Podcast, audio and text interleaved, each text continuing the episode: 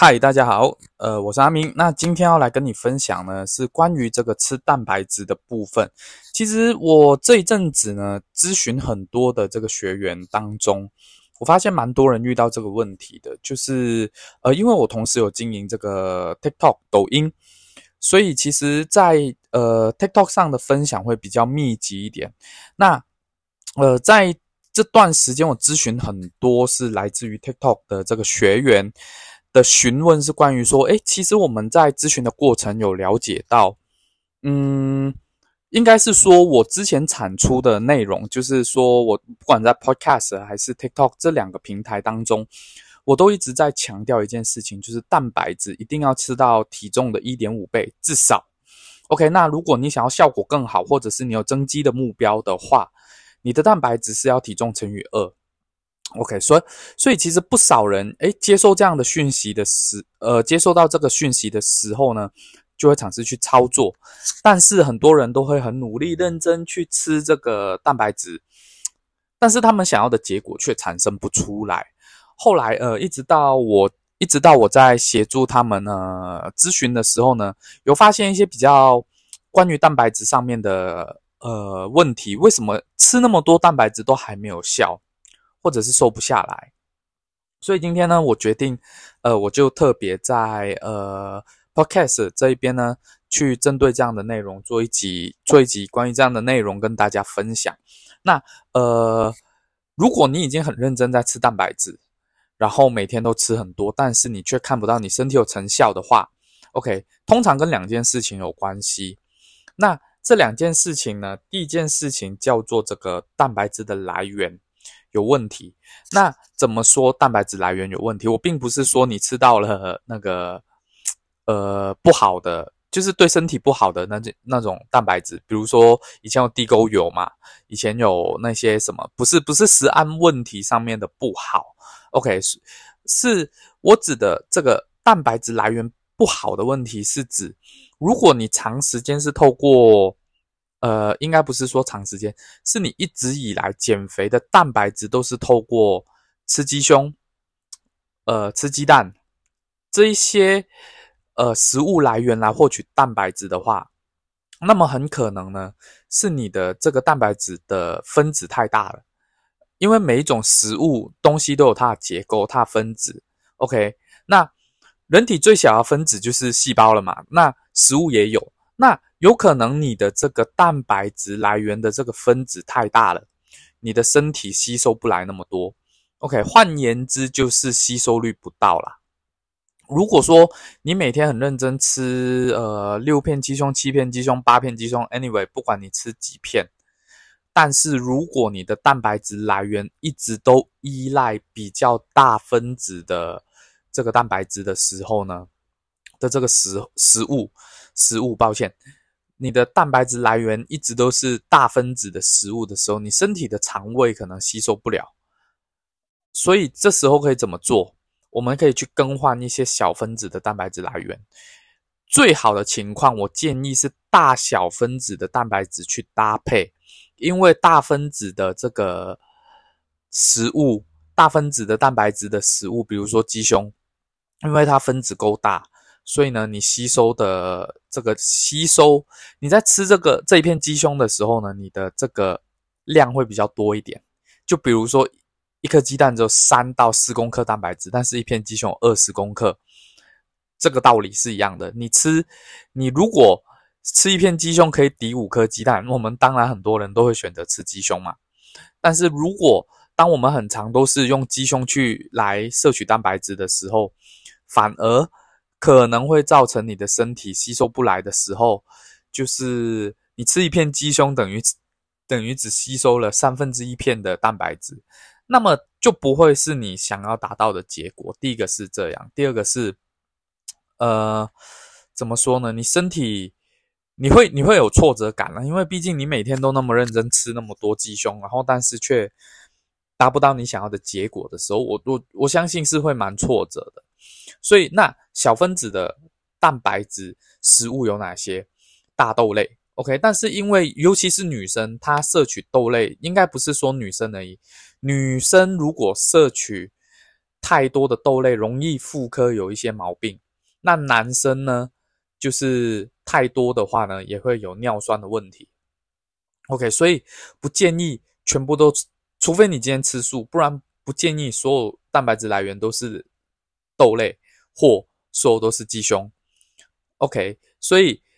小分子蛋白质来源有豆类，有豆腐，豆腐还还 OK，没有到很大，但也没有很小。那最好的话是黄豆类，鹰嘴豆、毛豆这一些是更好的。那 OK，所以这是这是第一个问题，你可以尝试去留意看看你的饮食里面的这个蛋白质的食物是否都是大分子的食物。好，那至于第二件事情呢，就是有可能跟你的肠胃有关系，就是一个是刚刚第一个点是食物有问题，你肠胃吸收不来；另一个问题是第二个问题是。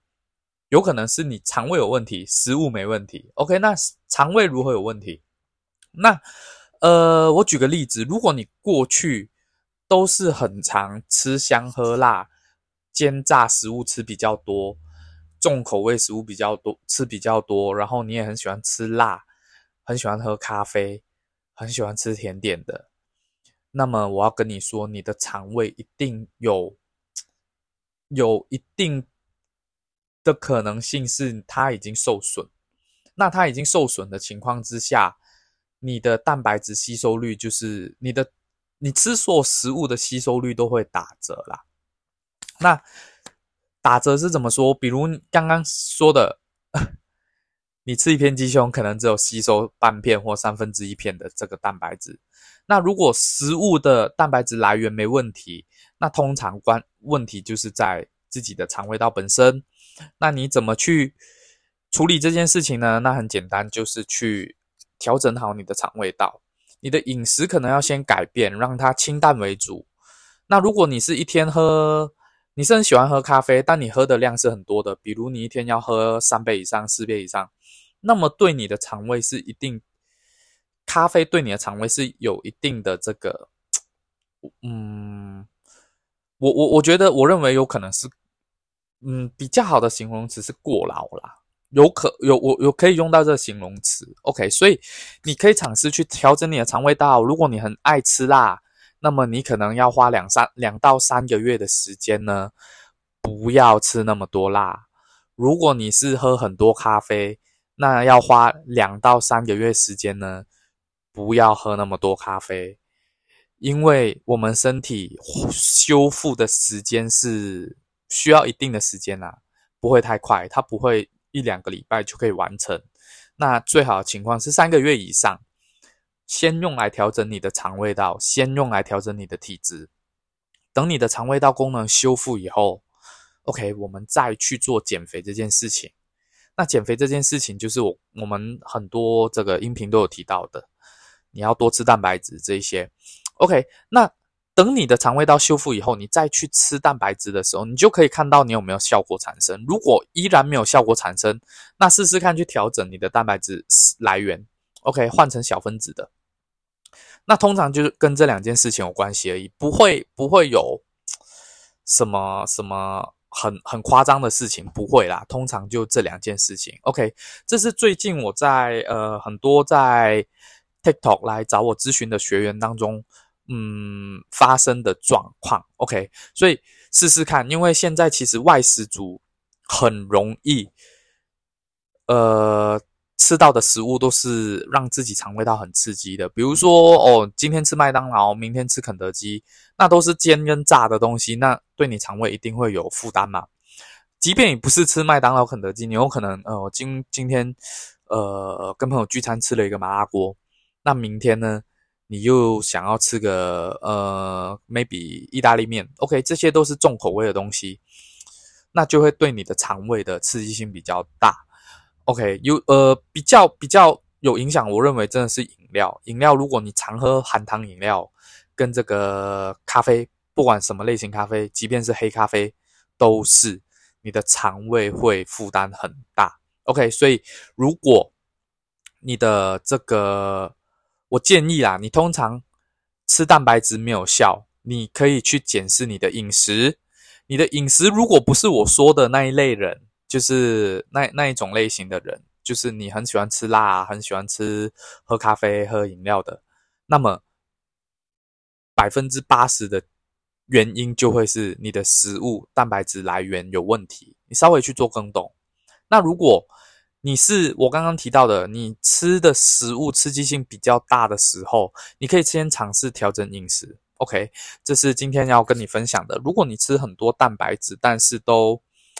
没有办法去达到你想要的体态目标，没有体重数没有掉，体脂肪没有掉，然后就是怎么吃都觉得很已经吃的很心酸，心很累了，然后都没有办法产生你想要的结果的时候，你可以从这两个地方去调整看看。好的，那这是今天要跟你分享的内容，希望对你有帮助。那如果对你有帮助的话呢？